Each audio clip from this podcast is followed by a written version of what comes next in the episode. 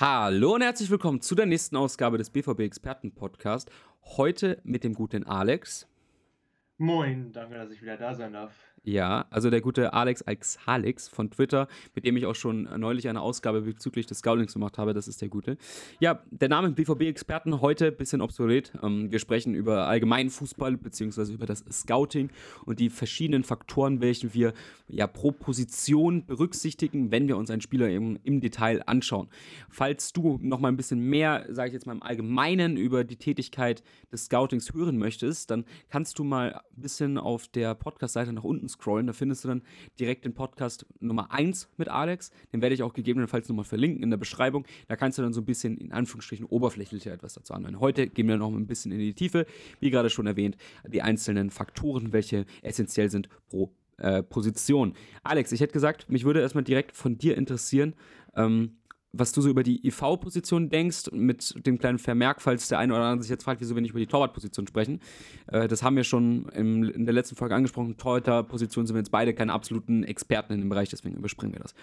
Also, Alex, was ist für dich an einem Innenverteidiger sehr wichtig und was macht einen sehr guten Innenverteidiger aus, beziehungsweise wo siehst du dann das Potenzial, dass man ihn weiter oben sehen könnte mal? Also ich glaube zuerst einmal, dass die Innenverteidigerposition fast die Position ist, die am schwersten zu bewerten ist. Was mir eigentlich bei Innenverteidigung, eigentlich auch fast bei jeder anderen Position erstmal am wichtigsten ist, ist, dass ich herausfinde, was das für ein Spielertyp ist. Das heißt, ich will erstmal herausfinden, was hat er für eine Rolle in der Mannschaft, was ist sein Spielstil, damit man dann halt genauer darauf eingehen kann, ob er das, was er machen soll, gut macht oder ob er es nicht so macht, wie er es machen sollte, sodass man das dann einfach besser evaluieren kann. Und bei den Innenverteidigern ist es so, dass es da grundsätzlich zwei Typen gibt. Das ist eine sehr schöne Analogie, die ich mal in einem Text von, ich glaube, es war Michael Cox gelesen habe.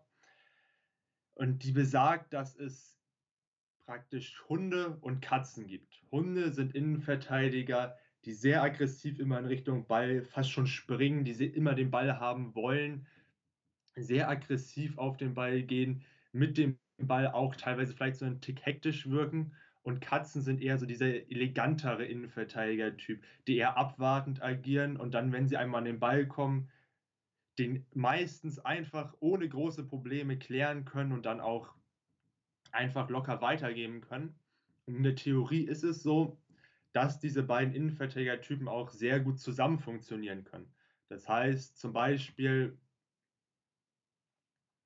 ähm, zum Beispiel in dem Text von Michael Cox war es so, dass es um das Innenverteidiger-Duo von äh, Leicester City ging, also um Shala Soyuncu und äh, Evans, dessen Vornamen ich jetzt gerade vergessen habe, wo du halt auch Soyuncu hast, der auch schon zu Freiburger Zeiten einer war, der halt wirklich extremst aggressiv immer auf den Ball gegangen ist. Und Evans ist halt der auch etwas erfahrenere, der dann der stattdessen dann einfach eher einen Schritt weiter zurückgeht und abwartender verteidigt. Und das sieht man tatsächlich bei vielen guten Innenverteidiger-Duos, dass es da einen Hund und eine Katze gibt. Zum Beispiel äh, bei Sevilla wäre das Diego Carlos, der halt eher so dieser Typ Hund ist, und Jules Condé, der halt eher dieser Typ Katze ist. Und äh, es gibt allerdings auch, also es kann auch passieren, dass ein Spieler praktisch sich transformiert. Also zum Beispiel ein Virgil van Dijk, der war in seiner Zeit bei Southampton eigentlich so ein klassischer Typ Hund, weil der wirklich extremst aggressiv verteidigt hat, von allen Innenverteidigern der Premier League fast am höchsten die Bälle durchschnittlich gewonnen hat. Und jetzt in der letzten Saison gab es tatsächlich keinen Innenverteidiger in der Premier League, der die Bälle grundsätzlich äh, durchschnittlich in einer tieferen Feldposition erobert hat. Das heißt, es ist schon grundsätzlich so, dass sich ein Spieler verändern kann. Und da ist dann letztlich das Schwierige, wenn man Innenverteidigung überhaupt Spieler evaluiert, zu sehen, wo liegt das Potenzial eines Spielers und kann er diese Transformation eingehen oder möchte man halt lieber einfach einen Spieler verpflichten, von dem man weiß, der ist jetzt meinetwegen ein Hund, der ist eine Katze, das passt zu uns, das nehme ich so. Oder sagt man, das ist ein Hund, das sehe ich, aber ich möchte halt am liebsten eher so eine Katze haben, aber ich sehe das Potenzial in ihm, dass er sich da vielleicht noch hin, äh, dass man ihn da noch dass man noch darauf hinarbeiten kann, dass er zu so einer anderen Art Innenverteidiger-Typ wird. Ja, vielen Dank. Hm, ich würde vielleicht nochmal so einen anderen Aspekt mit reinbringen, wieso das auf der Innenverteidigerposition so schwierig ist, da eben gerade in Bezug auf Talenten, da irgendwie so, ja, so schon so eine Vorschau zu geben, was der vielleicht mal können könnte. Denn bei Innenverteidigern in der Jugend, also ich spreche jetzt hier explizit von Youth-League-Spielen und U19-Spiele etc., ist es halt oft so, dass eigentlich die physisch stärksten, stärksten dort spielen. Also ich mir fallen viele Beispiele ein. Bei PSG ist es zum Beispiel eigentlich relativ oft so, dass sie da hm, sehr gute äh, körperliche Monster da haben, die dann auch noch extrem schnell sind. Also eigentlich nur wegen ihrer Körperlichkeit da jeden Zweikampf gewinnen und eigentlich gar nicht, weil sie also die gut, das gute Timing im Zweikampf haben oder weil sie das schlaue Stellungsspiel haben oder weil sie das Spiel so schnell lesen, sondern einfach nur, weil sie Fehler halt einfach durch ihre Körperlichkeit einfach schnell äh, wieder wettmachen können. Und dann fällt das einfach nicht auf. Den den perfekten 10 von 10 Scouts könnte es vielleicht auffallen, aber selbst dort gibt es dann immer noch so Problemfälle, in Anführungsstrichen, wo es dann nicht 100% abschätzbar ist. Hast du damit schon mal so Erfahrungen gemacht, dass du vielleicht mal so vor drei, vier Jahren mal so gedacht hast, so hey, der könnte es richtig werden und dann wurdest du so dann echt eigentlich so ein bisschen überrascht, wie, wie wenig das dann eigentlich reicht, erst dann auf Profiniveau? So spontan fällt mir da tatsächlich kein Beispiel ein. Ich glaube auch, weil diese Innenverteidiger dann teilweise auch schon oftmals das große Problem haben, dass sie es gar nicht so sehr in den Profibereich reinschaffen. Das heißt, sie sind mir jetzt gar nicht mehr so sehr im Gedächtnis, weil sie es halt nicht wirklich geschafft haben, sonderlich weit nach oben zu kommen.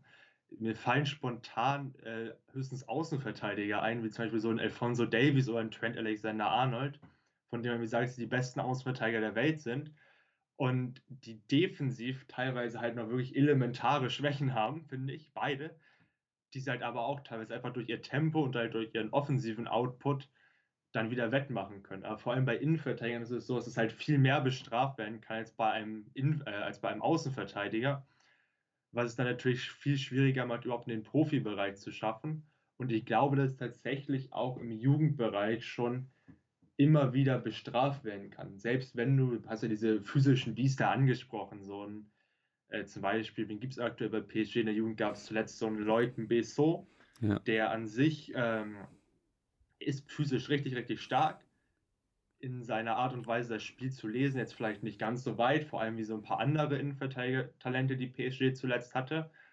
Der ist jetzt aber, glaube ich, trotzdem auch irgendwie die zweite englische Liga gewechselt. Ist der nicht zu Start, zu Start Rems oder habe ich die verwechselt? Echt? Oder ich glaube Start Rems. Also ich folge den ja auf Sofascore immer. Ich glaube, er ist zu Start Rems gegangen. Oder es war der andere Partner. Also Sissoko war, glaube ich, der andere. Ich glaube, der ist in die Premier League. Ähm, Beso ist zu Nottingham Forest gewechselt. Ah, okay, aber war's. irgendeiner ist bei Start Rems. Oder Rem, ich weiß nicht, wie man genau ausspricht. Ich äh, kein Französisch gehabt seit der sechsten Klasse. Verzeiht es mir. Aber einer ist jedenfalls bei Start Rem. Äh, ist jetzt aber auch ähm, egal. Aber kannst du weitersprechen. Alles gut. Ähm, ja, genau. Also ich glaube tatsächlich, dass es dann noch im Jugendbereich diese physisch starken Innenverteidiger haben auch schon ihre Fehler dabei, können sie zum teilweise, teilweise durch ihre Physis regeln.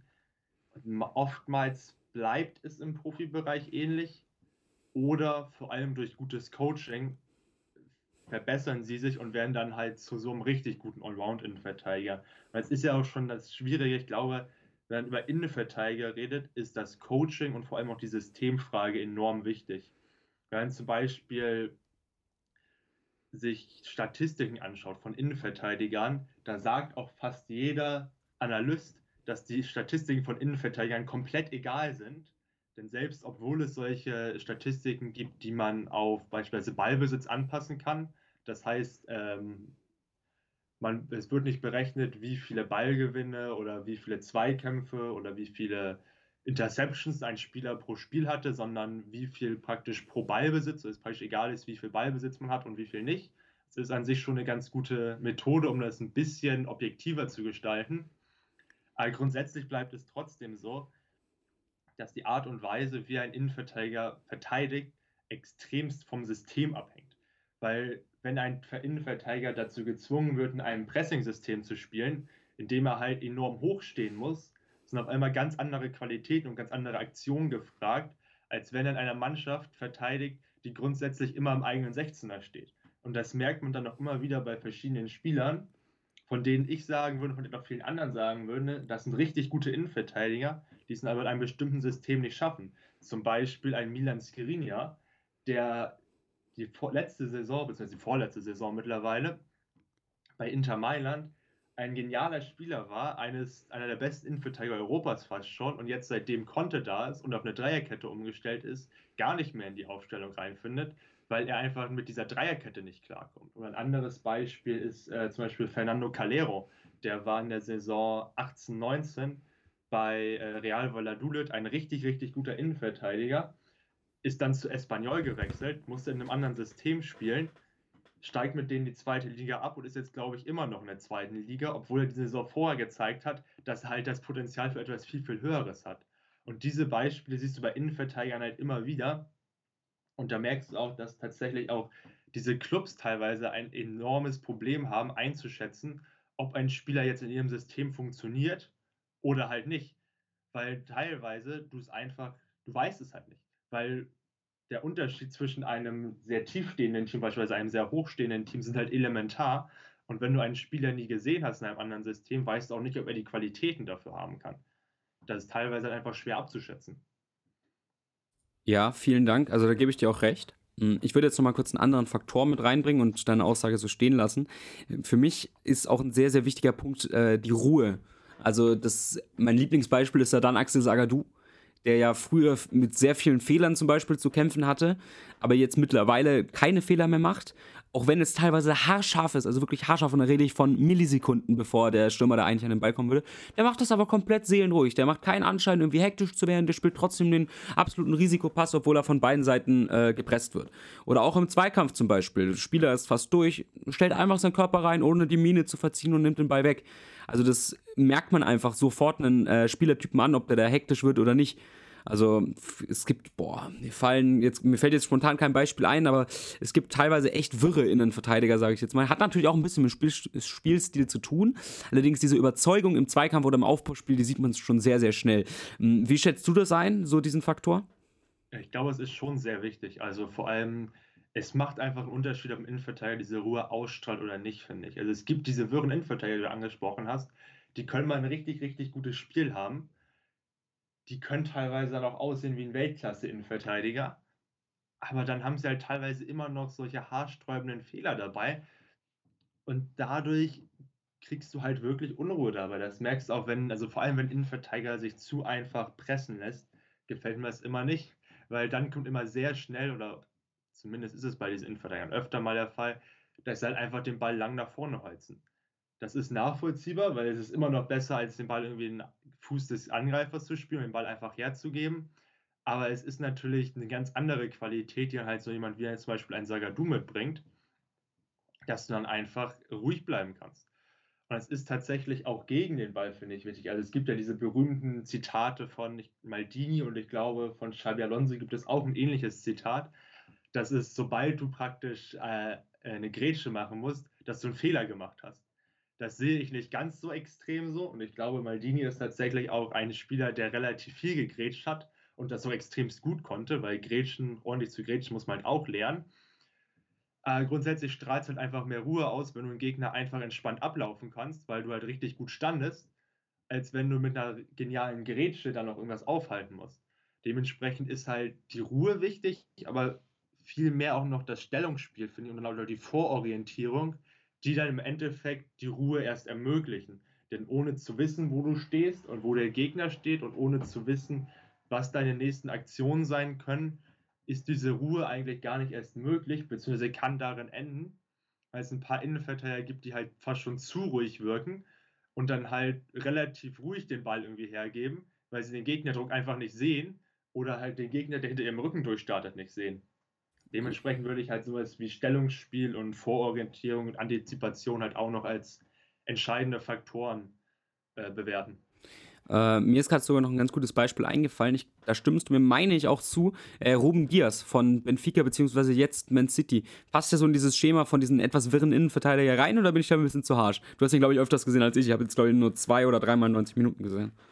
Ja, passt defensiv tatsächlich da zum Teil rein. Also ist tatsächlich auch deswegen nicht irgendwie nachvollziehbar, dass er zu Man City geht, finde ich, weil äh, Man City halt einfach einen ruhigen Innenverteidiger braucht.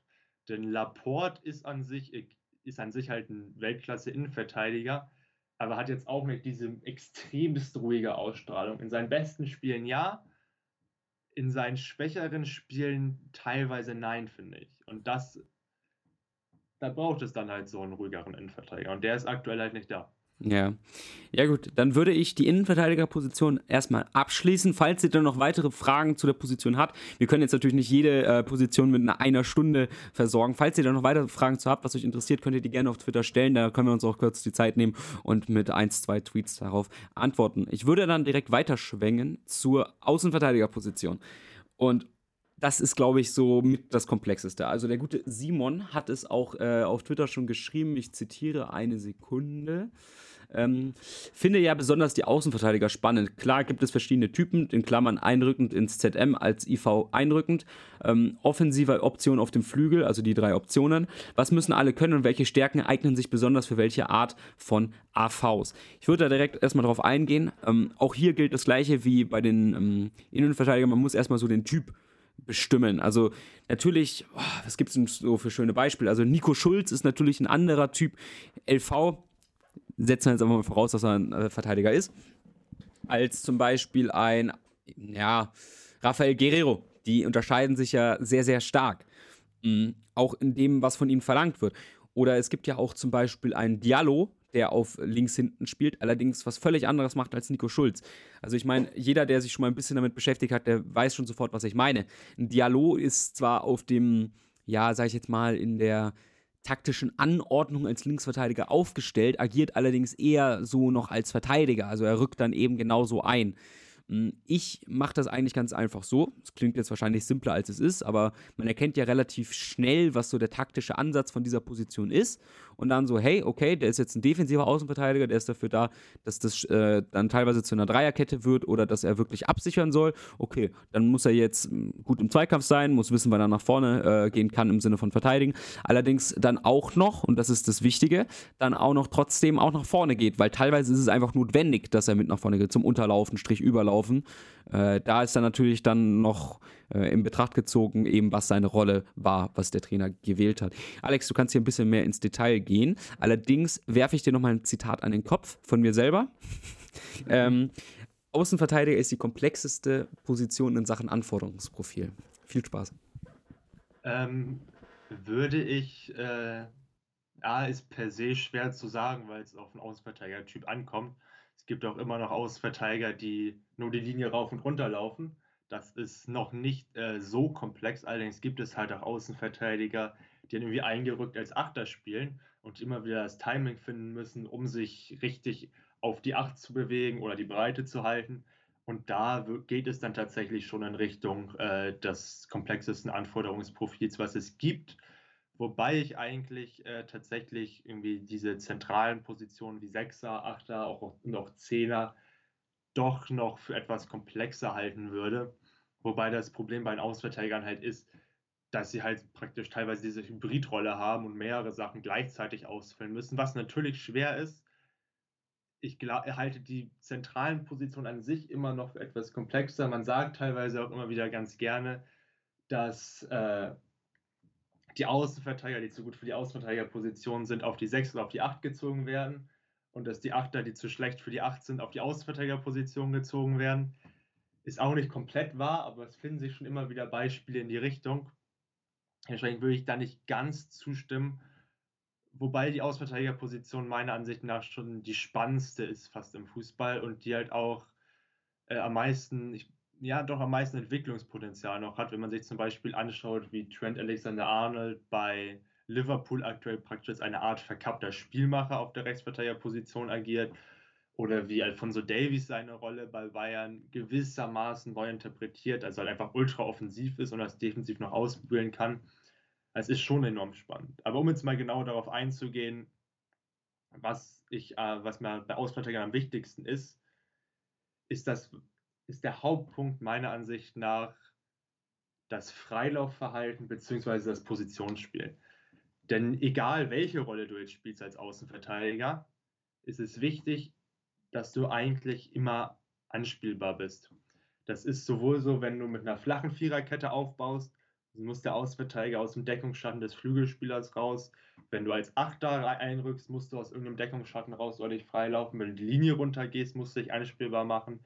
Teilweise kannst du auch einen Gegenspieler binden, indem du in dessen Deckungsschatten bleibst, aber die meisten Teams wollen eher, dass der Außenverteidiger sich freiläuft und diese Qualität halte ich tatsächlich für essentiell für diese Position, vor allem auch für wie diese Position im modernen Fußball neu interpretiert wird. Das du dann vor allem auch bei so einem äh, Hybrid aus Außenverteidiger und Innenverteidiger, wie es beispielsweise Kyle Walker bei Man City eine Zeit lang gespielt hat.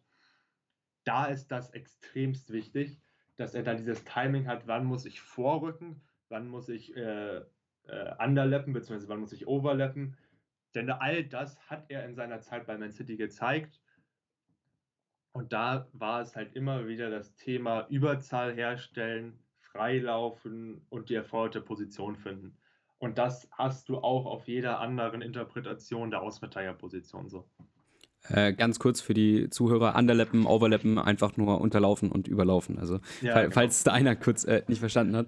Äh, ja, was ich noch ganz gerne ansprechen würde, ist natürlich jetzt nicht der elementarste Faktor, allerdings äh, ist für mich ein Außenverteidiger immer direkt eine Nummer mehr wert als einer, der sich immer perfekt freiläuft. Geht jetzt ein bisschen mit einher. Ähm, wenn er einfach kombinationsstark ist. Also vielleicht bin ich da auch einfach nur ein bisschen zu sehr Dortmund basiert, was sehr gut möglich ist. Allerdings, ich kann mich halt sehr, sehr gut an die Zeiten von Diallo als Linksverteidiger erinnern. Diallo an sich für einen Innenverteidiger sogar relativ stark am Ball. Als Linksverteidiger zum Pressing überspielen halt teilweise halt jetzt nicht so auf der Höhe, formulieren wir es mal so rum. Und es ist halt teilweise einfach ein absoluter Nachteil, wenn der Gegner dich dann halt logischerweise, ich meine, wir sprechen ja hier vom Profifußball Millionengeschäft, die erkennen dann schon, okay, Diallo mh, ist anfällig, ähm, ja, okay, dann machen wir jetzt einfach eine Pressingfalle, dass halt immer Diallo angespielt wird und dann viel Spaß. So, und wenn du dann halt wiederum einen Rafael Guerrero, ist jetzt natürlich eine Extraklasse, allerdings einfach nur einen spielstarken LV hast, der sich aus dem, aus dem Pressing lösen kann, kannst du halt sofort das Pressing überspielen und hast sofort die Möglichkeit, nach vorne zu gehen. Und das ist halt so ein elementarer Unterschied, weil es dir so viel mehr Variabilität ähm, nach vorne gibt, während du dann halt auf der anderen Seite komplett eingeschränkt bist. Also das ist so ein Faktor, den ich sehr, sehr gerne sehe und ich nehme persönlich auch lieber einen Außenverteidiger, der kombinationsstark ist in Kauf, als einen, der defensiv schwach ist. Natürlich muss man das noch ein bisschen abwägen. Ähm, ansonsten kannst du einfach einen linken Außenspieler dahinstellen, also äh, Offensivspieler. Also wenn man das so mischt, überwiegt das für mich so ein bisschen mehr. Möchtest du noch so ein bisschen was so dazu sagen, wie du so die Offensive dann einschätzt? Also ist es dann so für dich so, okay, äh, ja, die Hereingaben kamen jetzt alle nicht an, deswegen ist er jetzt per se schlecht oder äh, wie schätzt du das so ungefähr ab? Also wie schätzt du jetzt ein, okay, der ist jetzt offensiv stark oder nicht? Äh, komme ich gleich zu. Noch einmal kurz zu dem Punkt mit der Kombinationsstärke, okay. weil ich den extrem interessant finde. Denn grundsätzlich ist beim Innenverteidiger ja so, er hat das Feld vor sich, Augen sind im besten Fall immer auf das Feld vor sich gerichtet und er hat einen viel größeren Passwinkel vor sich. Also er kann eigentlich ja, mehr als 180 Grad anspielen, weil er kann vor sich spielen und er kann im Notfall auch nach hinten spielen. Wenn du als Außenverteidiger an der Außenlinie stehst, kannst du schon mal nicht nach hinten spielen, weil hinter dir ist das Seitenaus. Dadurch kannst du logischerweise auch viel besser gepresst werden und du hast weniger Raum, den du selber anspielen kannst. Und deswegen ist diese Kombinationsstärke da tatsächlich auch so wichtig, um dich von hinten rauszuspielen. Um dich von hinten rauszuspielen, brauchst du diesen kombinationsstarken Außenverteidiger und ich glaube, das ist dann auch ein Faktor, warum viele Innenverteidiger, die dann teilweise mal als Ausverteidiger aushelfen müssen, dort erst einmal Probleme haben, weil sie halt einfach mal komplett andere Passwinkel und ein komplett anderes Blickfeld haben und das erstmal für eine äh, extrem schwierige Umstellung sorgt. Aber um jetzt mal einzugehen auf äh, die Offensivqualitäten. Im Endeffekt ist es, glaube ich, so, dass das auch wieder viel Systemfrage gibt, weil es gibt, glaube ich, ein paar Ausverteidiger und auch ein paar Teams, die wollen einfach nur, dass da immer die Flanke reingeschlagen wird. Und im Optimalfall merkt ein Außenverteidiger, dass da irgendwie nur ein einzelner Stürmer im 16er ist und fünf Gegenspieler, dann flankt er den nicht rein. Aber die meisten Außenverteidiger werden den reinflanken, wenn das deren klare Aufgabe ist. Und teilweise, so grundsätzlich mag ich Flanken nicht wirklich, weil vor allem diese sinnlosen Halbfeldflanken, weil es einfach nicht das intelligenteste Mittel ist, um dich in den gegnerischen 16er reinzuspielen. Aber es kann durchaus mal erfolgreich sein. Es gibt halt auch Außenverteidiger, die geniale Flanken schlagen können. Es gibt zum Beispiel auch, ist jetzt kein Außenverteidiger, Kevin De Bruyne spielt äh, Bälle hinter die gegnerische Kette von der Außenposition besser als kein anderer Spieler auf der Welt. Der lässt sich nach rechts außen fallen, beziehungsweise in rechten Halbraum und schafft es perfekt, den Ball so zu spielen, dass er hinter der gegnerischen letzten Kette ankommt. Und das ist eine Qualität, die wichtig ist. Und ich würde halt auch nie einem richtig guten Flankengeber sagen, du darfst nicht mehr flanken. Denn es ist grundsätzlich so, dass Flanken, wie gesagt, sind nicht, wären nicht mein primäres Mittel. Aber grundsätzlich kannst du vor allem halt auch schon anhand von Statistiken ganz gut herausfiltern, welche Spieler flanken viel und welche Spieler haben eine hohe Erfolgsquote. Dann muss das natürlich noch damit abgleichen, welche Voraussetzungen ein Team hat. Weil wenn ein, eine Mannschaft äh, drei Mittelstürmer hat, die jeweils zwei Meter groß sind, dann wird ein Spieler dort auch mehr erfolgreiche Flanken haben, als wenn du mit einer Mannschaft spielst, die vorne nur einen Stürmer drin, ist, drin hat und der ist 1,80 groß. Was dann auch noch wichtig ist, ist meiner Meinung nach das Dribbling. Also einfach, wie oft kannst du dich mal im 1 gegen 1 überraschend durchsetzen?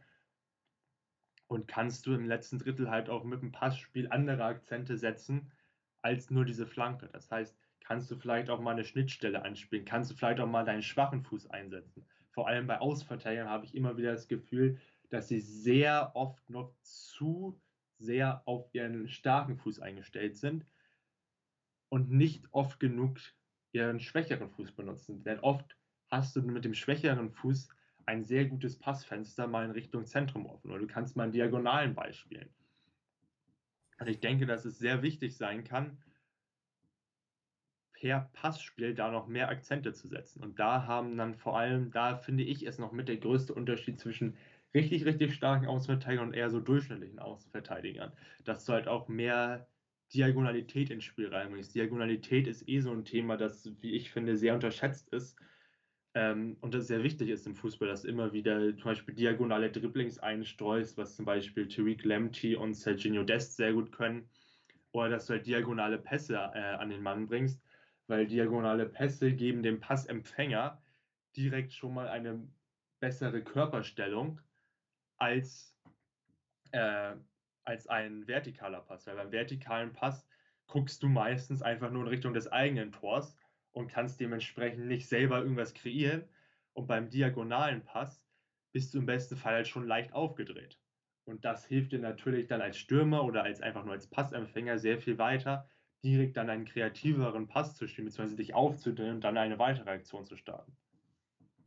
Ich würde direkt das mal so stehen lassen und würde dann ähm, dich gerne mal fragen, wie, äh, und das dann auch gleichzeitig als Überleitung verwenden, äh, wie würdest du invertierte Außenverteidiger bewerten. Also ich spreche jetzt wirklich von Innenverteidiger à la Pep Guardiola, also die dann wirklich als zweiter Sechser äh, Strich Achter agieren. Also dann wirklich zentral und nicht einfach nur wie, keine Ahnung, äh, Lemtey und Des hast du schon genannt oder halt Morey, die halt einfach mal gerne in die Mitte ziehen und dann für kurze Zeit im Zentrum sind, aber wirklich auch vom Positionsspiel zentral sind. Ähm, bewertest du die dann einfach nur als 8er-6er, die halt von einer anderen Grundposition aus starten? Oder ist es dann so, dass sie, ja, ich sage jetzt mal einen kleinen Bonus noch dazu bekommen, weil sie eigentlich als Linksverteidiger aufgestellt sind und wenn sie dann einen Fehlpass mehr spielen als derselbe Achter auf der Gegenseite, ist es nicht so schlimm? Ähm, ich würde tatsächlich nicht so viel Bonus geben, weil an sich ist es halt dann deren Rolle, deren Aufgabe da dann halt in der Situation als Achter zu fungieren. Teilweise ist es ein bisschen schwieriger, es kommt ein bisschen auf die Situation an. Das heißt, wenn du gerade als Ausverteidiger erst ins Zentrum rotierst und dann in einem falschen Moment angespielt wirst, kann es halt auch mal sein, dass du dann mal eher einen Fehlpass spielst oder das liegt halt eigentlich eher am Gegenspiel, äh, am Mitspieler, der vielleicht einen unüberlegten Pass spielt, als an dir selber. Dementsprechend denke ich, in den meisten Fällen ist deren Aufgabe relativ klar. Sie werden wahrscheinlich dann nicht genauso gut sein wie ein Weltklasse-Achter. Das ist auch einfach unrealistisch, unrealistisch sonst würden sie halt nie auf, nie, äh, sonst würden sie halt nicht ein gelernter Außenverteidiger sein und auf der Außenverteidigerposition spielen. Von daher sind die Anforderungen in den meisten Fällen ähnlich und dementsprechend bewerte ich die auch ähnlich. Okay, sehr gut. Ja, dann würde ich direkt weitermachen mit der 6. Achso, und noch kurz zu den Außenverteidigern. Auch hier, falls irgendeine Frage von euch noch ungeklärt ist, einfach schreiben. Ich werde jetzt bei den anderen Positionen nicht mehr dazu sagen. Wir stehen auf Twitter immer für euch zur Verfügung.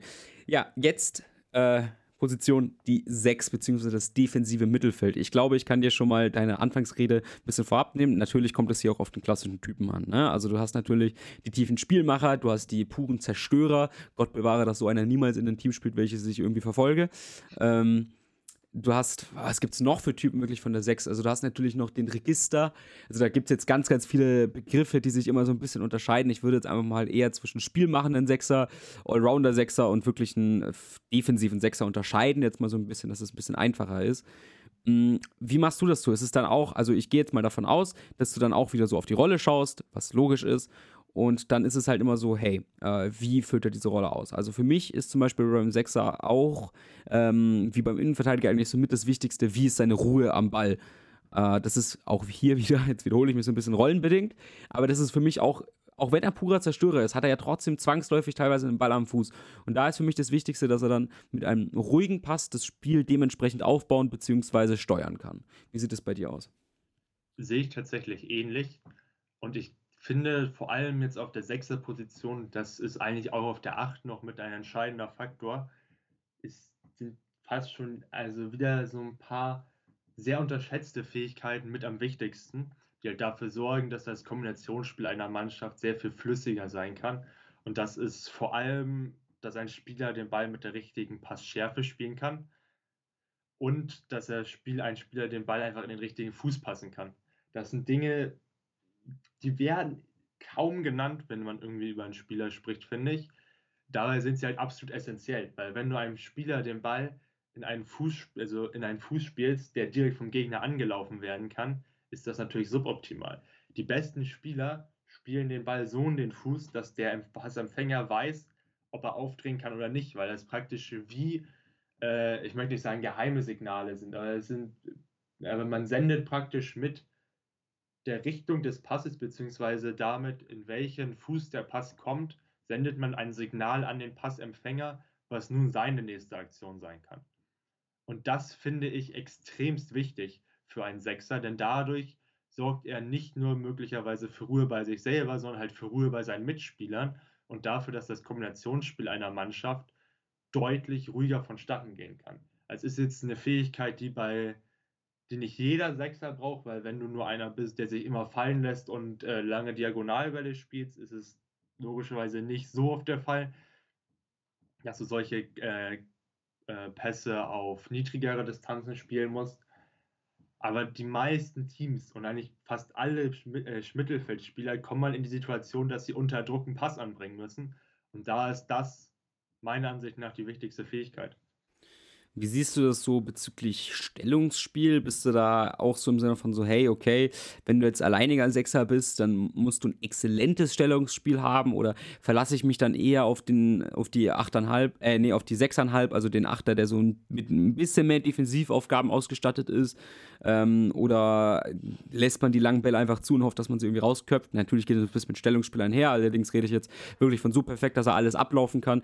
Wie schätzt du so den Punkt ein?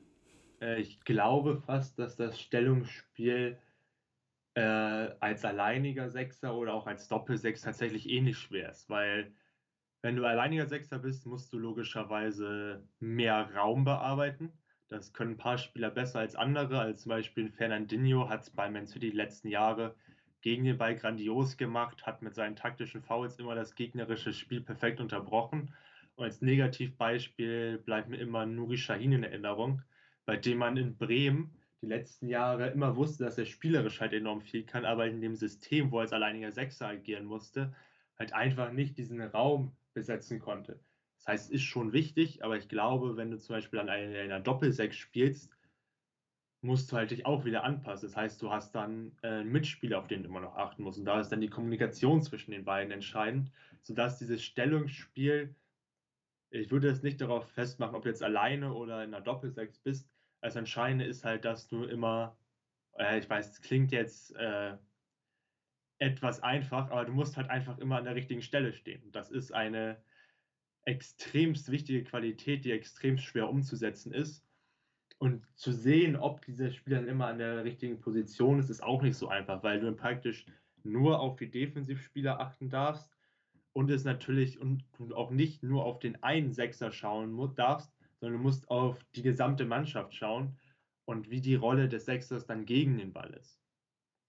Und das mhm. ist definitiv nicht einfach, weil vor allem gegen den Ball die Abläufe, finde ich zumindest, auch auf den ersten Blick schwerer erkennen zu sind als in der Offensive, wo du recht schnell bemerkst, lässt sich jetzt ein Sechser fallen im Aufbau oder äh, schiebt ein Achter durchgehend hoch. Das merkst du ja immer intuitiv recht schnell und diese Defensivabläufe sind dann schwieriger zu verstehen. Wie wichtig ist das Tempo? Also sagst du so, okay, gutes Stellungsspiel, das reicht dann schon. Also Beispiel, äh, Sergio Busquets fällt mir so, ja, so ein bisschen rein. Ich bin aber so ein bisschen von FIFA verblendet, muss ich gestehen. So sehr habe ich darauf nie geachtet.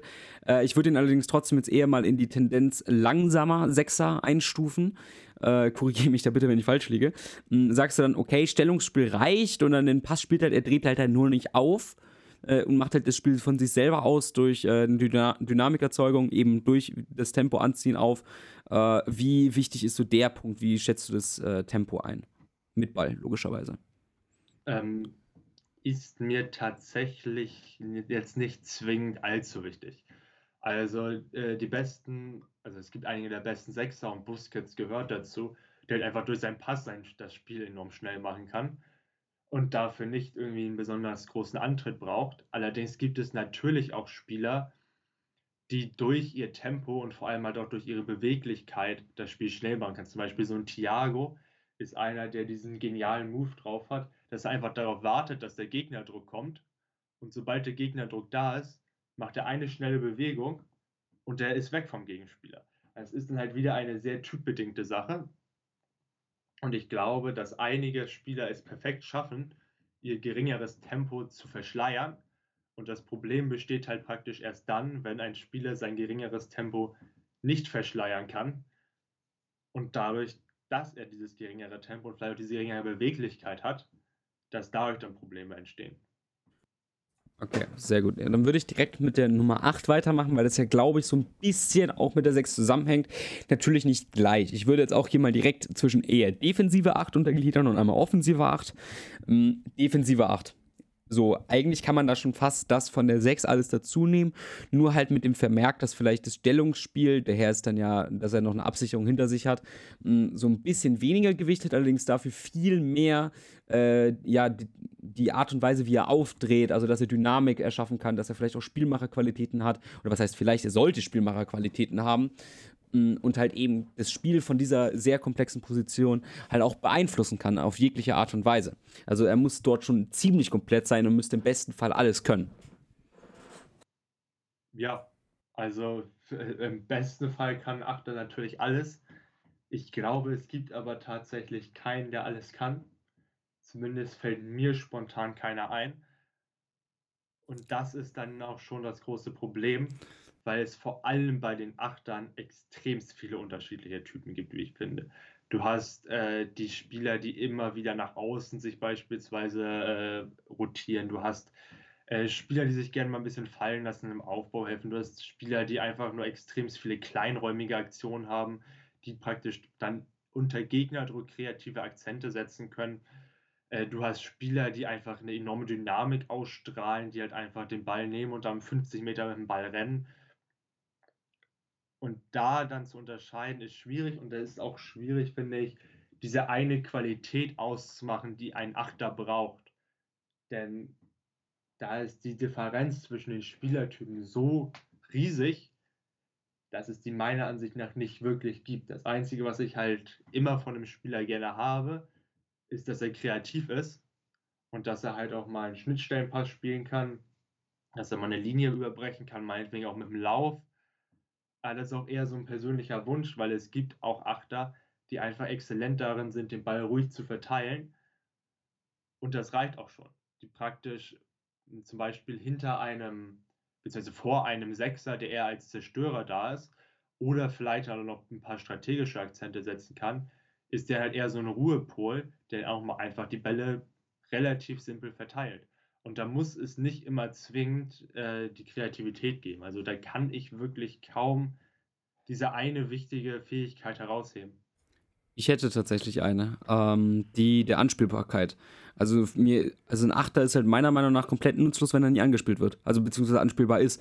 Also entweder hat er sich halt, äh, ja, sage ich jetzt mal ein bisschen fallen zu lassen, um den Sechser zu unterstützen, falls dieser halt gepresst wird, um halt eben eine extra Anspiel Anspielbarkeit, ähm, nein, Anspielmöglichkeit, so rum, sorry, äh, halt anzubieten Das ist seine Aufgabe. Genauso auch in der Ballzirkulation im Mittelfeld muss er ja irgendwie teilnehmen. Er ist ja, sag ich jetzt mal, im Herz des Spiels. Er muss da irgendwie auch seine Akzente setzen. Ansonsten, wenn er das nicht schafft und einfach easy in den Deckungsschatten die ganze Zeit genommen wird, äh, dann haben die anderen Spieler halt eine Option weniger. Und das ist halt genau hier im Zentrum halt essentiell. Ähm, dann kommen für mich halt erst die ganzen Eigenschaften danach. Wenn ein Spieler überragende Schnittstellenpässe spielt, allerdings nie anspielbar ist, weil er eben diese Spielintelligenz nicht hat. Vielleicht passt das Wort Spielintelligenz ein bisschen besser in dem Fall, weil er ja danach noch die richtige Position, äh, die richtige Aktion folgen lassen muss. Mhm so ein bisschen besser. Also Anspielbarkeit für mich sogar relativ hoch, aber wie du schon gesagt hast, ist es halt sehr stark rollenbedingt. Also Du kannst natürlich auch sagen, so, hey, okay, der Achter, der steht einfach nur ein bisschen höher und verbindet vielleicht mal, aber eigentlich lässt es sich nur fallen.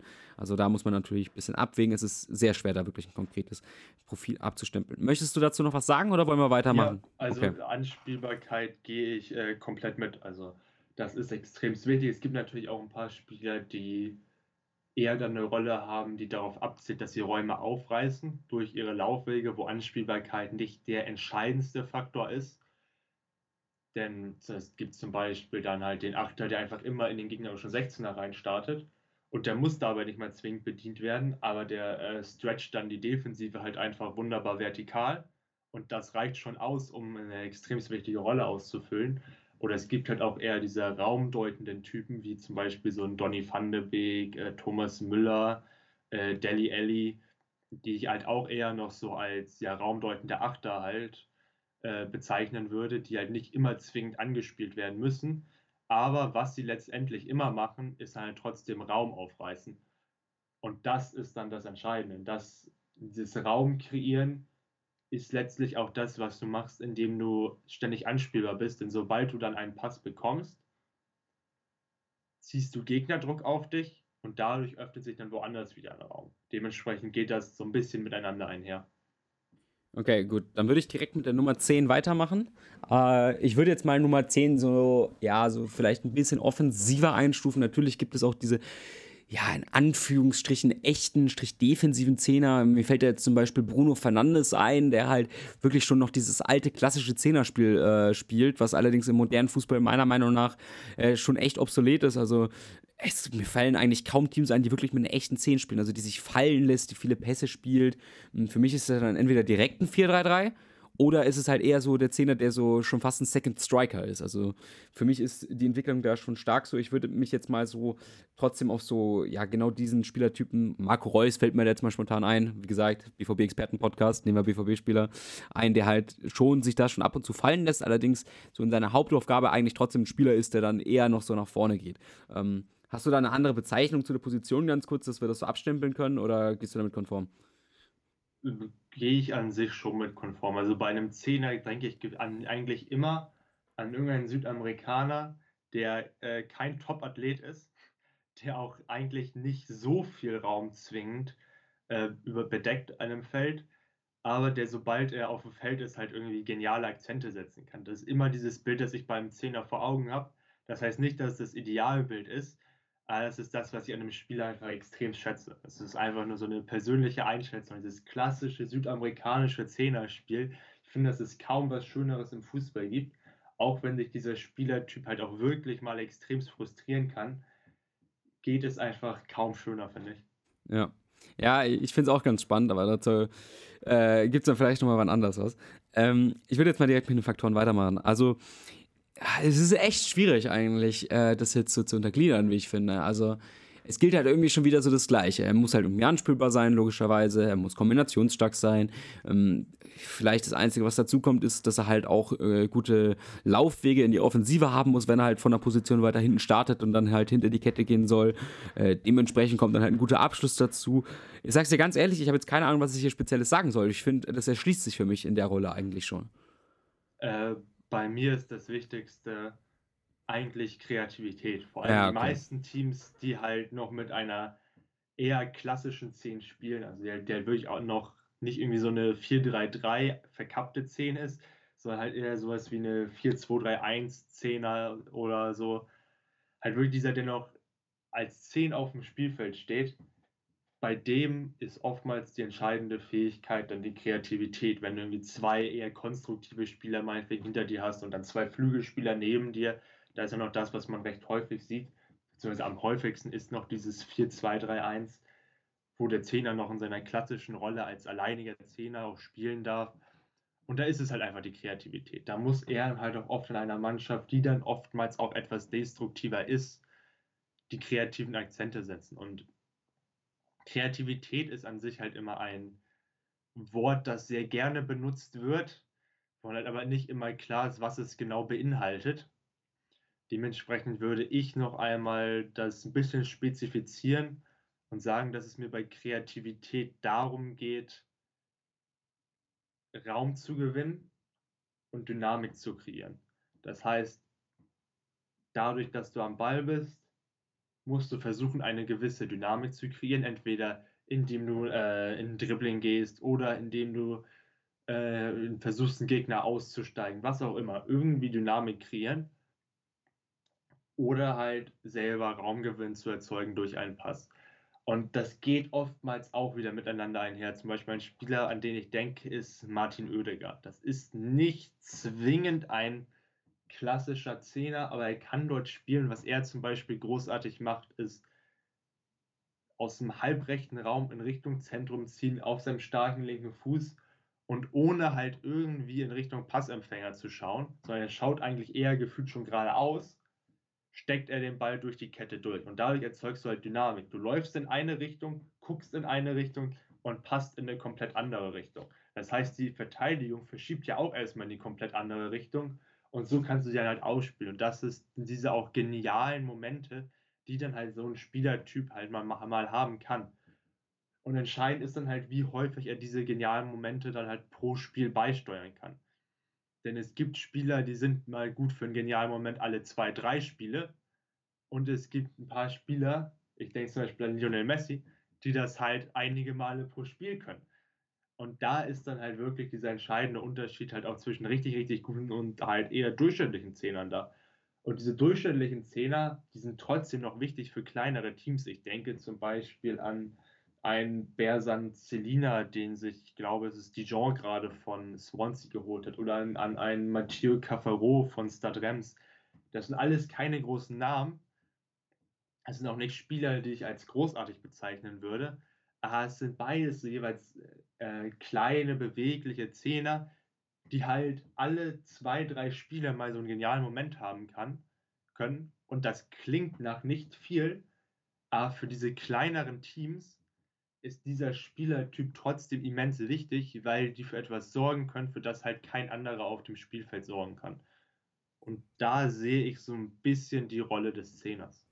Ja, ja, vielen Dank. Mir ist jetzt gerade nochmal rückwirkend etwas eingefallen für die 8, sowohl als auch für die 10. Für mich ist einfach nur wichtig, dass der Spieler, ah, das ist, glaube ich, mehr persönliche Präferenz, als es jetzt tatsächlich wichtig ist, auch wenn es das eigentlich schon ist, äh, Beweglichkeit bzw. Tempo auf den ersten Metern, weil wenn ein Zehner halt einfach echt sehr, sehr träge ist, ähm, also wie gesagt, wir sprechen vom modernen Fußball und jetzt nicht äh, Südamerika, ähm, wenn er halt sehr, sehr träge ist, dann dauert halt alles viel zu lange und es fehlt dann halt einfach automatisch meiner Meinung nach Tiefe im Spiel.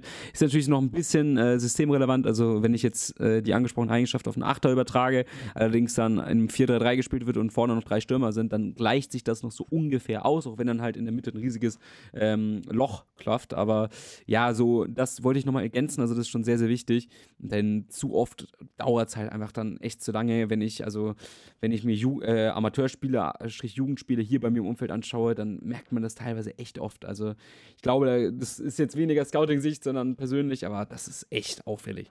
Mhm. Ja, also gehe ja. ich, geh ich total mit und ich denke auch, dass dieses Thema Antritt bzw. Beschleunigung, so einfach dieses Wort deutlich häufiger verwendet werden müsste als Tempo, weil bei Tempo denkt man immer so an Endgeschwindigkeit und an diese tollen Daten, die halt irgendwie die die DFL oder wer auch immer mal bereitstellt, dass jetzt irgendein Spieler einen neuen Geschwindigkeitsrekord aufgestellt hat und keine Ahnung, 36 km/h gelaufen ist, das ist mir im Endeffekt relativ egal, weil es kommt nicht so oft vor, dass ein Spieler jetzt mal 50 Meter sprinten muss, vor allem nicht mit dem Ball am Fuß. Das Entscheidende ist, wie schnell ist er auf den ersten fünf Metern, weil vor allem auf den zentralen Positionen beschleunigst du auch nicht viel länger als fünf bis zehn Meter, weil dann ist schon wieder ein Gegenspieler da oder ein Mitspieler oder du musst irgendeine andere Aktion starten. Dementsprechend sind diese ersten paar Meter Beschleunigung und Antritt das absolut Entscheidende. Äh, ja, wir haben eigentlich, mir fällt gerade ein, wir haben das Wichtigste eigentlich vergessen. Ähm, also, ja, okay, vielleicht das zweitwichtigste. Kreativität ist eigentlich noch eins davor, weil ansonsten ist das andere nicht so wertvoll. Äh, Beidfüßigkeit. Also es bringt ja nichts, wenn du, ich denke da, okay, ein Mesut Özil hat halt das Glück, dass er zum Beispiel äh, dann eine extrem krasse Kreativität aufweisen kann.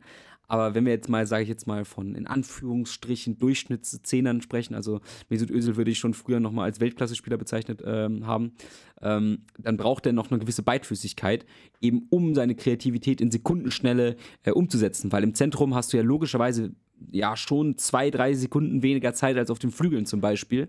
Und diese zwei, drei Sekunden könntest du halt theoretisch vielleicht noch verwenden, ähm, um den Ball dir auf den anderen Fuß zu legen, wenn du zum Beispiel auf dem Flügel spielst. Aber im Zentrum hast du das eben nicht.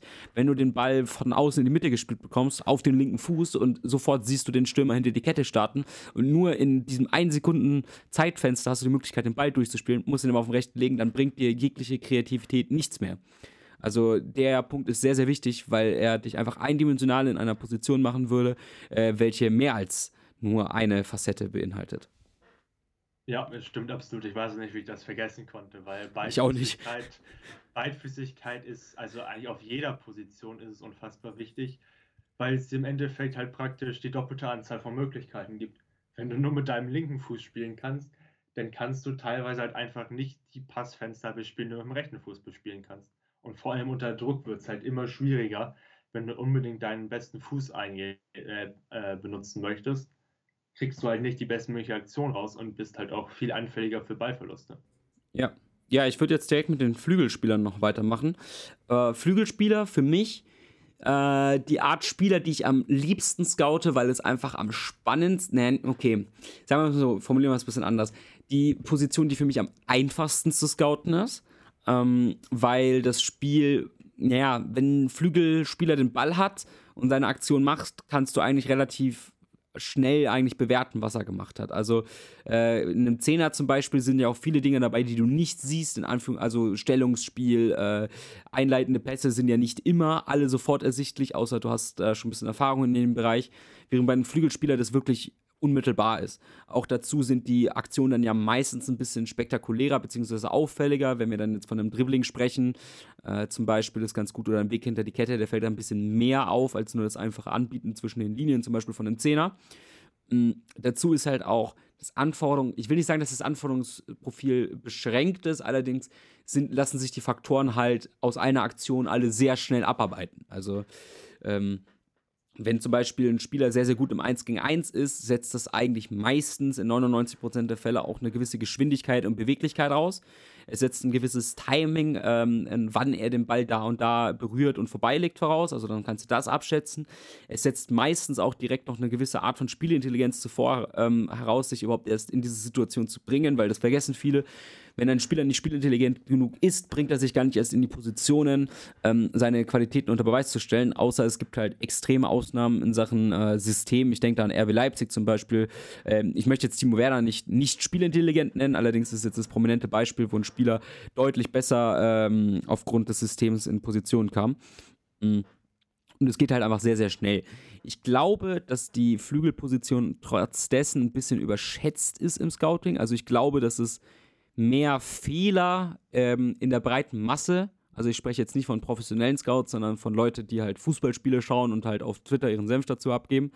Mehr Fehler in Sachen Einschätzung hierzu gibt bei Flügelspielern, weil man sich da eben vielleicht sehr, sehr schnell blenden lässt. Also wenn ein Spieler vielleicht zwei, drei erfolgreiche Dribblings hat, denkt man so, boah, okay, der ist überragend.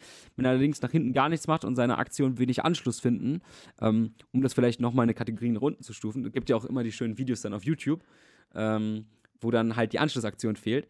Also da ist echt so ein Bereich, der sehr, sehr schnell abarbeitet werden kann. Ähm, was siehst du wichtiger? Entscheidungsfindung äh, an die Aktion oder erstmal die 1 gegen 1 Stärke davor? Wenn wir uns jetzt auf den halbwegs klassischen Flügel beziehen und jetzt nicht auf so einen Raubendeuter à la Thomas Müller auf dem Flügel oder so.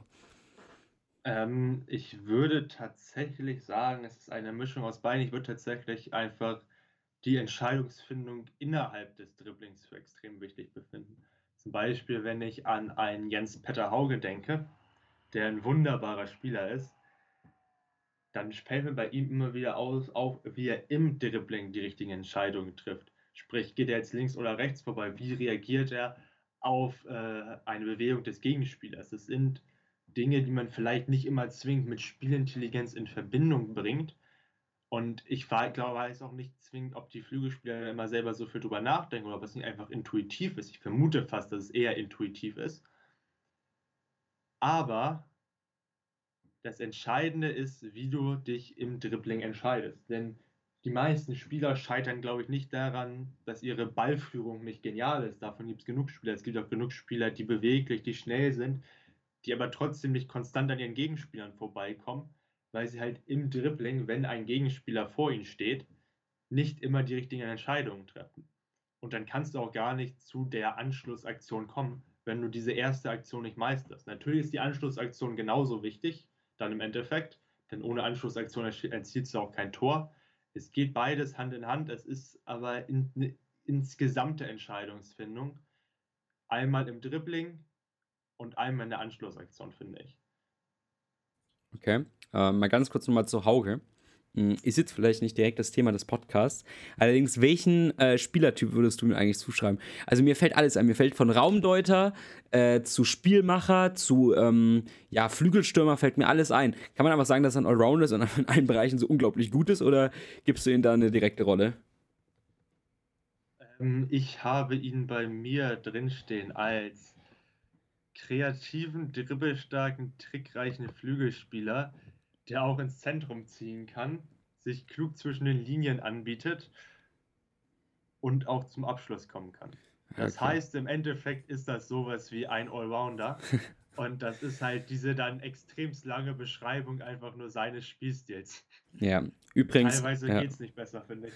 Übrigens von denen von euch, also ich habe es auf Twitter jetzt gleich schon drei, vier Mal geschrieben, Alex auch, Jans-Peter Hauge jetzt zu AC Milan gewechselt für, ich glaube, nur 10 Millionen Euro ähm, hat halt gerade was mit seiner Nationalität und Liga äh, zusammenzuhängen.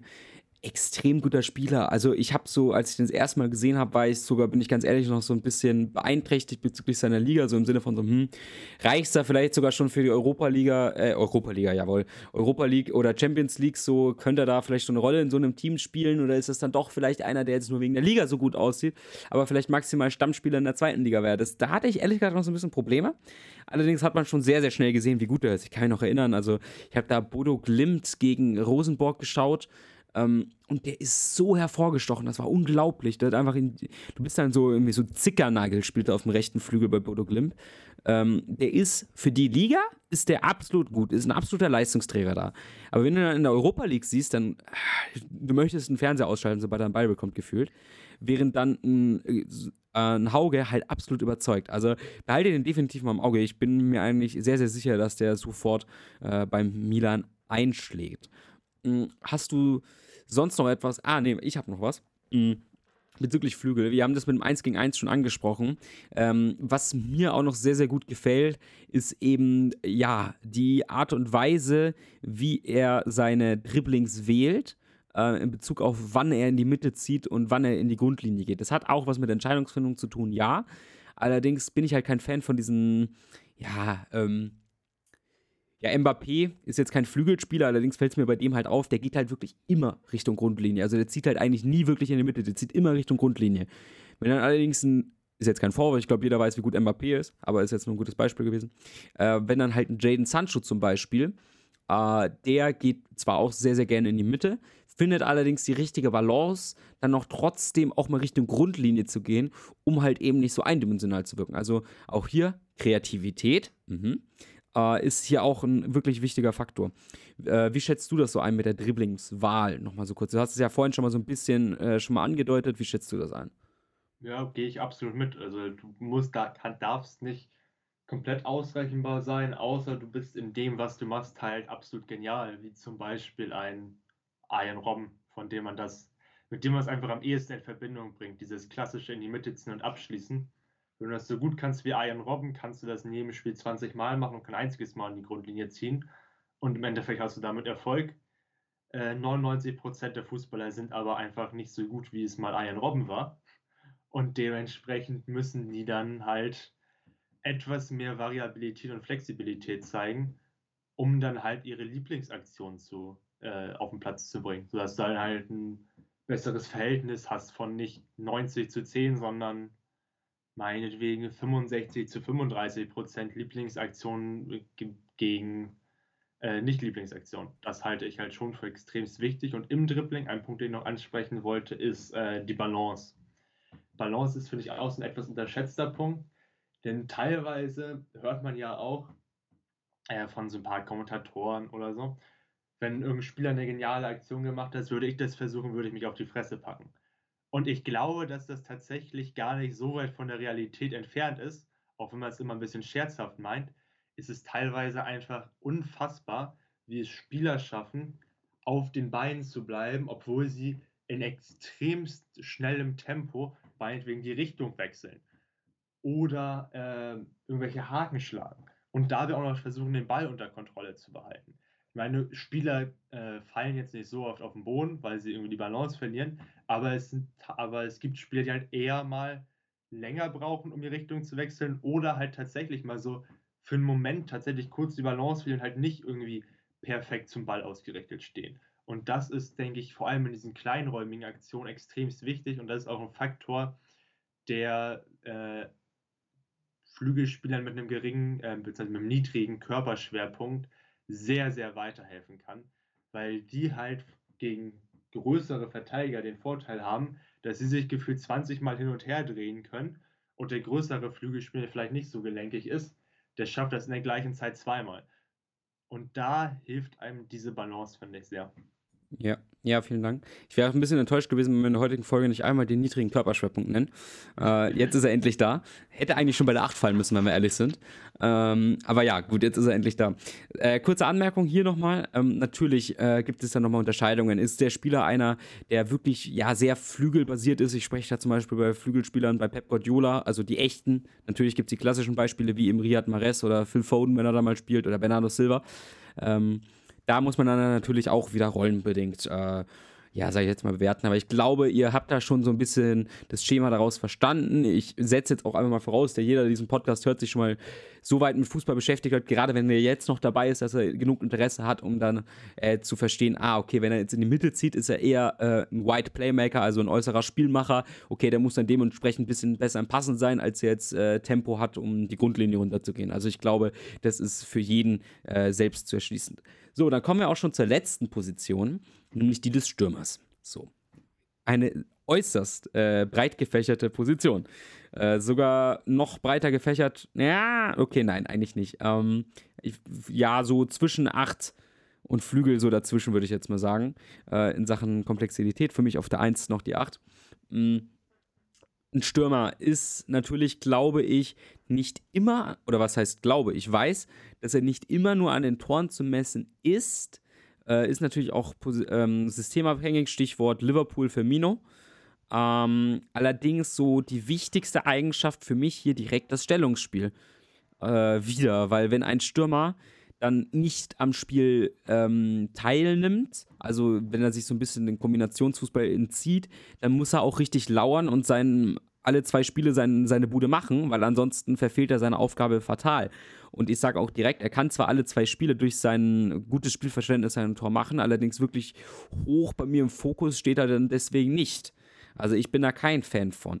Wenn er das macht, dann kann man auch so drüber streiten. Also da muss man dann natürlich auch schauen, für wen scoutet man. Scoutet man für sich selber hm, okay, dem traue ich jetzt nicht so viel noch nach oben zu, äh, könnte aber vielleicht dem einen oder anderen Team in der zweiten Liga zum Beispiel, jetzt ein bisschen extremer gesagt, äh, vielleicht doch noch die 15 Saisontore dann irgendwie machen, weil er halt einfach seine anderen Qualitäten, welche ihn davor halt so ein bisschen eingeschränkt haben, halt da noch ausreichen, um halt mal ein bisschen mehr im Kombinationsspiel teilzunehmen. Ähm, wiederum, wenn man dann halt selber darauf achtet, wird dann halt hier der komplette Mix essentiell sein. Äh, Rollenunterscheidung ist natürlich auch klar. Ist der Spieler dann auch jemand, der vielleicht nur äh, da ist, als Wandspieler zu agieren und halt Tiefe zu erzeugen und die Bälle festzumachen? Dann ist es vielleicht nicht so wichtig, wie er sich fallen lässt, zum Beispiel, um Pressingslinien zu überbrücken. Also da ist, ist es dann auch wieder ein bisschen selbsterklärend. Äh, für mich dann auch noch essentiell ist halt einfach das Timing, ähm, um hinter die Kette zu kommen, weil ein Stürmer muss zwangsläufig für mich dann auch mal einen Weg hinter die Kette machen, um eben Tiefe zu erzeugen. Er ist der Spieler, der eigentlich mit am weitesten vorne spielt und ist dementsprechend dafür auch da. Alex, deine Einschätzung zum Stürmer? würde ich tatsächlich ziemlich ähnlich sehen. Und ich würde noch dazu ergänzen, dass der Abschluss, also der tatsächliche Torabschluss, mit das Überschätzteste ist, was es bei Stürmern gibt. Also bevor ich mir ein, eigentlich die Toranzahl von einem Stürmer anschaue, schaue ich mir eigentlich am ehesten seine Expected Goals an. Weil ich es für viel wichtiger halte, in welche Position er erstmal kommt. Denn egal wie viele Tore du schießt, im Endeffekt holt dich dein Expected Goals Wert ein. Das ist statistisch gesehen einfach so und du wirst nicht andauernd deine Werte über- oder underperformen können. Ich meine, es gibt als Beispiel äh, meinetwegen einen Patrick Bamford, der mit Leeds aufgestiegen ist, der von Leeds-Fans konstant dafür äh, kritisiert wurde, dass er viele, viele Chancen vermasselt hat. Aber er kam halt auch immer wieder erst selber in diese Position rein und im Endeffekt hat er seinen Expected Goals Wert auch, glaube ich, er hat ihn underperformed, aber jetzt auch, glaube ich, nicht so dramatisch und er kam halt in bessere Abschlussposition als jeder andere Stürmer, den sie hatten. Und das ist letztlich für mich die entscheidende Fähigkeit, dass du einfach als Stürmer, wenn du dafür da bist, Tore zu erzielen, musst du nicht zwingend Tore erzielen, sondern musst sie einfach immer wieder in die Position bringen, um Tore erzielen zu können. Denn irgendwann wird es dann auch funktionieren. Davon bin ich fest von überzeugt. Und wenn du halt nicht dafür da bist, um Tore zu erzielen, sondern halt eher so eine Art Wandspieler bist oder dafür da bist, um Bälle festzumachen, dann muss man sich natürlich auch anschauen, wie gut er diese Sachen macht. Aber für jeden, für einen Stürmer, der dafür da ist, Tore zu machen, wie gesagt, schaue ich als allererstes eigentlich auf den Expected Goals Wert. Gut, ja, ja, sehr, sehr interessant. Äh, wir haben ja davor schon jetzt ein bisschen was abgedeckt bezüglich halt Stellungsspiel ist wichtig, Timing ist wichtig. Ähm, die, der Abschluss vor dem Tor ist natürlich ein bisschen zweischneidig, das hast du gerade schon sehr, sehr gut erklärt. Mm, was ich vielleicht noch so ein bisschen auch noch mit reinnehmen würde, das überschätzt der eine oder andere vielleicht, äh, ist halt auch das Defensivverhalten, weil ein Stürmer, der einfach vorne sich komplett äh, aus dem Pressing nimmt, also auch hier muss man natürlich unterscheiden, ist es jetzt taktische Anweisung oder ist der Spieler einfach nur zu inkompetent zu erkennen, wann er anlaufen muss oder nicht, äh, ist das Team hier direkt eine Nummer mehr geschwächt, weil es ja, sag ich jetzt mal, ja, äh, direkt unmittelbar in die Defensive gezwungen wird, weil da vorher kein Gegendruck gewährt wird. Also ich finde den Punkt, den, der ist jetzt eigentlich relativ selbsterklärend, wenn man ihn halt beachtet, aber man muss ihn halt zuvor auch erst beachten. Also es ist jetzt nicht so, dass ich einen Spieler, der jetzt im Defensivverhalten ja eine 3 Minus ist, um das jetzt mal kurz äh, ja, so ein bisschen metaphermäßig darzustellen, äh, jetzt nicht mehr verpflichten würde, weil er eben nur die 3 Minus hat, aber in allen anderen Bereichen eine 2 Plus 1 Minus ist. Aber es ist halt so ein Fakt, der teilweise so ein bisschen äh, vergessen wird. Also ich denke da gerade an Luka Jovic zum Beispiel, der halt einfach defensiv für mich eine absolute Katastrophe ist. Also ich glaube, ich habe Luka Jovic noch nie anlaufen sehen, äh, beziehungsweise in einen Zweikampf gehen sehen. Also weder bei Frankfurt noch bei Real Madrid. Okay, sind jetzt beides nicht die Pressing-Teams, aber trotzdem, also das ist, das grenzt für mich teilweise schon an Arbeitsverweigerung. Ähm, während dann halt es Spielertypen gibt wie Adeyemi zum Beispiel, der den äh, Torwart jagt, dann jagt er noch den Außenverteidiger und dann jagt er gefühlt noch den gegnerischen Stürmer am eigenen 16er. Ähm, oder Antoine Griezmann vielleicht ein besseres Beispiel für die breite Masse. Also das ist dann auch noch ein Punkt, der nicht zu vernachlässigen ist. Wie siehst du das so, Defensivverhalten? Äh, Gehe ich absolut mit. Also es ist ein extremst wichtiger Faktor, wobei ich tatsächlich fast der Ansicht bin, dass es, dass es zu 90 Prozent eigentlich auf das Team ankommt, für das das spielt. Also du wirst keinen RB-Spieler sehen, der nicht pressen kann. Und ich glaube, dass nicht jeder Spieler, der zu RB geht, von Anfang an das direkt kann. Ich glaube, dass das eigentlich jeder mit der Zeit da einfach äh, ja, lernen muss, um da noch eine Chance zu haben. Also das Ähnliche siehst du zum Beispiel auch beim Leeds oder auch beim Liverpool. Ich meine, Liverpool ist wahrscheinlich mit das beste Beispiel, um sich anzuschauen, wie es geht, anzulaufen.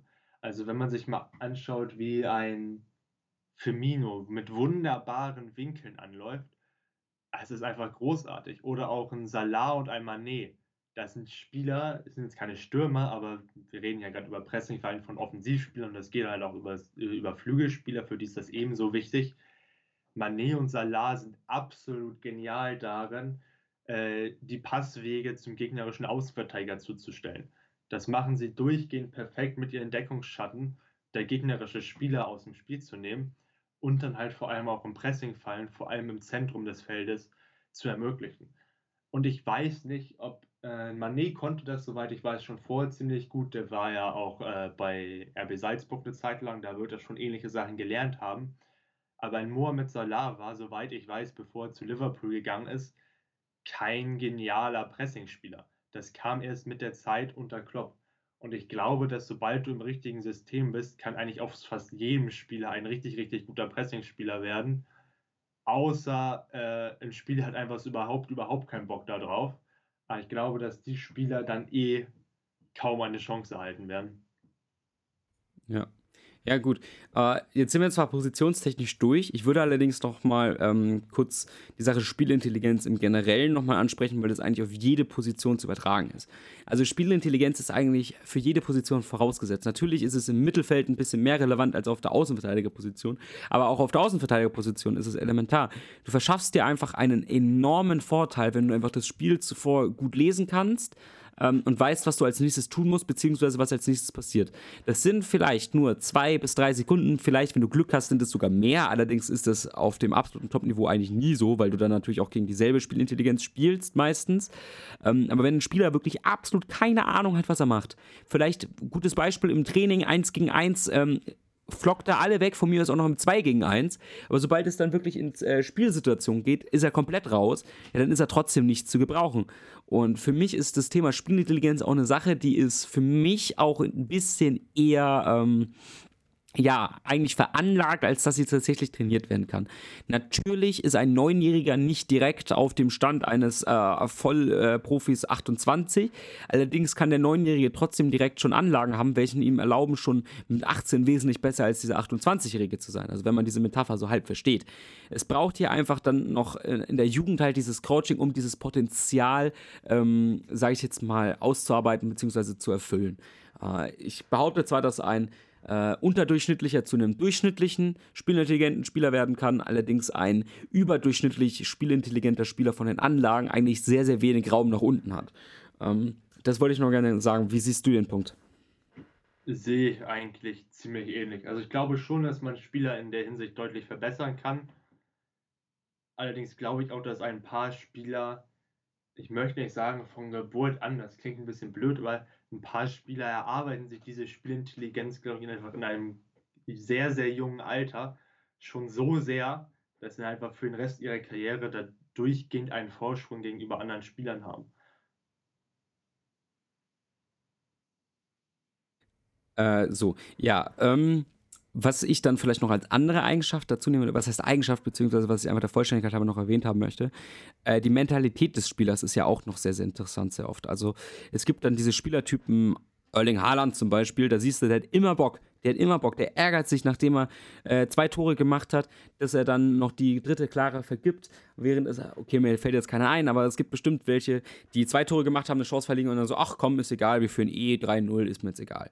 So, und da kannst du dann direkt so ein bisschen, nicht immer, aber eine Tendenz zumindest in der Arbeitsmoral, beziehungsweise ja schon in der Arbeitsmoral erkennen, welche dann auch oft darauf schließen lassen, wie gut ein Spieler wird. Weil es ist eigentlich, äh, da erinnere ich mich an, ähm, als ich jetzt neulich bei einem Fußballclub vorgestellt wurde, hat ein ehemaliger Profi äh, eine sehr schöne Rede gehalten. Äh, 80% Kopf, äh, 19% Glück, 1% Talent. Äh, für mich ist die Prozentangabe jetzt nicht genauso richtig. Ich würde es vielleicht noch ein bisschen äh, anpassen, aber so von der Grundaussage stimme ich sogar schon zu. Wenn ein Spieler absolut talentiert ist, ja, ein gutes Beispiel, Emre Moore zum Beispiel. Äh, Emre Moore ist, ja, vielleicht jetzt nicht der spielintelligenteste Spieler, allerdings halt vom Talent her wirklich unglaublich gesegnet, aber ist halt im Kopf komplett durch. Ähm, ohne das jetzt angreiflich zu meinen. Und der hat es ja dementsprechend dann auch absolut nicht geschafft.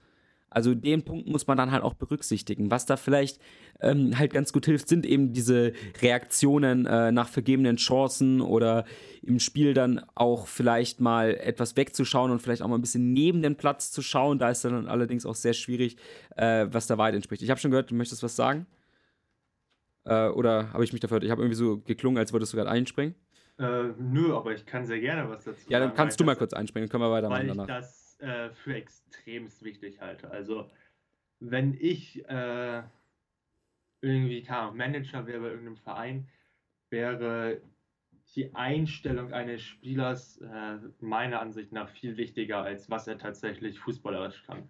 Wenn man zum Beispiel sich jetzt auch, also Brentford und Midtjylland, äh, die Benham-Vereine, sind halt einfach äh, Clubs, die sehr fortschrittlich denken und die mittlerweile auch größtenteils eher nach Charaktereigenschaften fast schon scouten. Also zum einen scouten sie natürlich, wie gut ein Spieler ist, aber wenn es dann um die genauere Auswahl geht, ist es ihnen sehr wichtig, äh, was der Spieler für einen Charakter hat und wie er ins Charakterprofil der Mannschaft passt.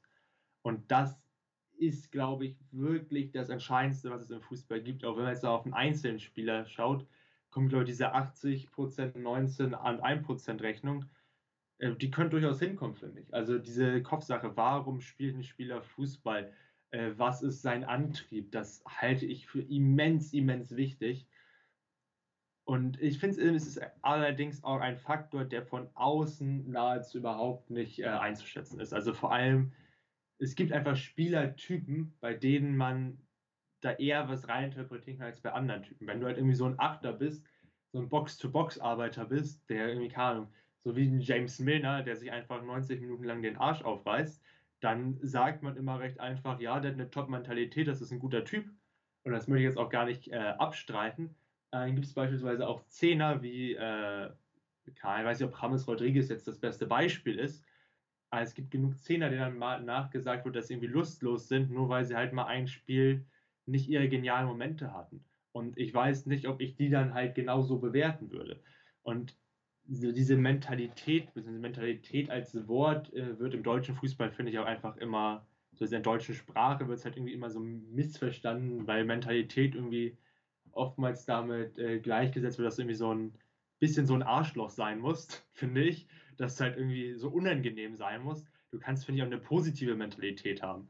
Und das wird so zumindest im deutschen Sprachgebrauch, im deutschen Fußballsprachgebrauch nicht wirklich immer so äh, benutzt, das Wort, finde ich. Deswegen benutze ich eher das Wort Einstellung, das mir halt enorm wichtig ist beim Spieler das ich aber, dich wie gesagt, aber nicht wirklich bewerten kann und eigentlich auch nicht über, äh, keine Ahnung, so Körpersprache anschauen und Instagram durchschauen, was er da so postet, bewerten möchte. Ja, nochmal ganz kurz äh, zur näheren Erläuterung. Also Instagram-Posts finde ich halt schon echt stark fragwürdig dann. Also Interviews gibt es dann das ein oder andere, aber da muss man echt sehr, sehr stark abwägen können und halt auch schon ein bisschen Erfahrung haben, wo man dann vielleicht ab und zu was raus äh, erkennen kann. Also du sagst es schon, was ist der Antrieb für das Fußballspielen zum Beispiel? Also da kann man oft mal was rauserkennen, allerdings fallen dann eher die auf die was sagen, als die, die nichts sagen. Ähm, die, die nichts sagen, sind halt meistens die, die halt einfach, hey, ich hatte das Talent, damit mal mal Geld damit. Äh, ist jetzt natürlich pauschal gesagt, aber ich glaube, man versteht die Aussage dahinter.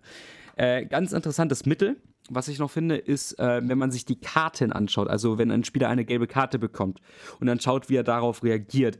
Das zeigt nicht immer, allerdings oft auch einen äh, guten Hinblick auf die Einstellung. Also man muss natürlich erstmal schauen, okay, was war das für eine gelbe Karte? Ist es eigentlich rot und der Spieler bekommt gelb und ist einfach nur totglücklich? Ähm, das ist dann natürlich ein anderer Fall, aber wenn es halt so eine klare gelbe Karte ist, so, äh, wie reagiert der Spieler dann? Geht er dann komplett ab und macht den Schiri noch fertig gefühlt? Oder ist er dann eher so der Zurückhaltende? Ähm, das ist jetzt so eher darauf gemeint im Sinne von, ob der Spieler sich leicht provozieren lassen kann. Ich würde jetzt mal in den Raum stellen, da würde mich deine Meinung auch dazu interessieren, ein Spieler, der sich von sowas sehr leicht provozieren lässt oder im Allgemeinen leicht provozieren lassen kann. Also kann auch sein, dass danach eine Rudelbildung zustande kommt wegen einer leichten Provokation. Ähm, ist dann auch meistens ein eher pressinganfälliger Spieler. Ist äh, eine, eine Sache, die ich jetzt nicht direkt verwenden würde, allerdings ist mir es gerade eingefallen und mich würde mal deine Meinung dazu interessieren. Habe ich ehrlich gesagt noch nie so drauf geachtet. Ähm, wobei, also zum Beispiel mir fällt jetzt spontan ein, also bei so Mecker-Typen fällt mir spontan ein Arturo Vidal ein, der äh, durchgehend am Meckern ist und auf den das sicherlich auch zum gewissen Teil zutrifft. Allerdings fällt mir jetzt zum Beispiel auch so ein Marco Verratti ein, der halt äh, auch eher auf dem Platz, glaube ich, jetzt niemand ist, mit dem man sich mal nicht unterhalten kann, der aber dafür extremst pressingresistent ist. Und ich, ich weiß halt einfach nicht, ob man da irgendeine pauschale Aussage treffen kann, weil ich mir das ehrlich gesagt so noch nie wirklich angeschaut habe. Äh, ich, ich weiß es einfach nicht keine Ahnung, ob man das so sagen kann. Ja, okay, also der letzte Teil war einfach nur mal ganz kurz eine gute Idee, die mir gerade in den Sinn gekommen ist. Äh, zur Kernaussage nochmal zurückzukommen. Also Alfredo Morelos, so wird er, glaube ich, ausgesprochen, ist halt dann ein ganz gutes Beispiel. Der ist sich halt extrem leicht provozieren und holt sich halt alle drei, vier Spiele mal eine rote Karte ab. Äh, das ist halt auch ein negativer äh, Aspekt. Also du kaufst ja keinen Stürmer für 20 Millionen oder so, dafür, dass er dir alle vier Spiele einmal fehlt. Äh, das bewertet man natürlich als, sage ich jetzt mal, Hobby-Scout in Anführungsstrichen natürlich ein bisschen anders als Vereins-Scout. Allerdings wollte ich das nochmal erwähnt haben. So, Gut. Ja, also vor allem, um nochmal ganz kurz auf Morelos einzugehen, ja. das ist dann halt auch wirklich ein extremes Beispiel. Also der hat, glaube ich, innerhalb der letzten zwei Saisons, ich glaube, fünf rote und drei gelb-rote Karten oder so bekommen und das ist dann halt wirklich schon was, wo sich sicherlich auch einige Vereine denken, nee, mache ich mal lieber nicht. Das ist dann so eine, äh, im amerikanischen Sprachgebrauch würde man Red Flag sagen, halt so ein Warnzeichen, dass man da in so einen Spieler vielleicht nicht unfassbar viel rein investieren würde. Aber normalerweise selbst bei, also die meisten Spieler, selbst die, die sich extremst provozieren lassen, würde ich sagen, die schaffen es auch noch, normalerweise nicht auf mehr als zwei rote Karten pro Saison. Und äh, muss man auch bewerten. Ich denke, das wird tatsächlich auch von Profi-Scouts bewertet. Ob es jetzt den entscheidenden äh, Faktor hat, weiß ich auch nicht. Vor allem würde ich darüber auch nicht zwingend auf die Mentalität schließen, weil es tatsächlich Spieler gibt, die sich halt auf dem Platz teilweise komplett anders fallen als neben dem Platz. Weil neben dem Platz ist Morelos tatsächlich ein ziemlich, ziemlich cooler Typ, wie ich gelesen habe. Also hat auch seine eigene äh, wohltätige Organisation, macht da viel in seiner Gegend in Kolumbien, in der er aufgewachsen ist. Also einfach ein sehr sympathischer Typ sonst ist. Und das finde ich immer extrem spannend, wenn sich das dann vor allem mit dem beißt, was man dann halt äh, auf dem Feld sieht. Das sind einfach sehr spannende Fälle.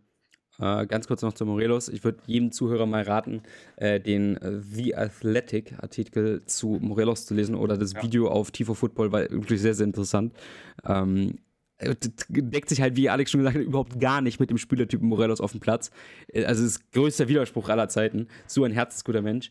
Aber naja, gut. Hättest du sonst noch etwas, was du sagen möchtest, oder sind wir von deiner Stelle auch durch? ich glaube, es reicht langsam. ja, ist halt. Kleiner Fun Fact: äh, vor der Aufnahme, ich zu Alex, ja, ich glaube, wir sind heute eigentlich doch relativ schnell durch. Das sollte man eigentlich gut schnell abarbeitet haben, oder? Äh, stand jetzt äh, 80 Minuten. Ziel waren so 45 30, maximal eine Stunde. Sehr stark. Gut. Ich überlege mir mal, ähm, wenn du das hörst, wirst du es schon gesehen haben, ob ich es in zwei Teile gesplittet habe. Ähm, ich würde dann mich trotzdem schon mal verabschieden und wünsche euch noch einen schönen Tag. Falls ihr das äh, Ganze auf Spotify gehört habt, könnt ihr uns auch einfach folgen, äh, beziehungsweise mir, denn ich mache das hauptsächlich alleine. Alex ist nur ein Gast. Äh, tut mir leid. ähm, dafür, dass dir auf der Podcast-Seite, wenn du auf deine Mediathek gehst, dann die zweite Auswahl von Musik zu Podcast gehst, siehst du dann sofort, falls ein neuer Podcast veröffentlicht wurde und musst nicht immer erst auf Twitter schauen, ob ich da irgendwas gepostet habe. Auch da kann der Algorithmus auch einmal sagen, nö, den Link zeigen wir nicht an.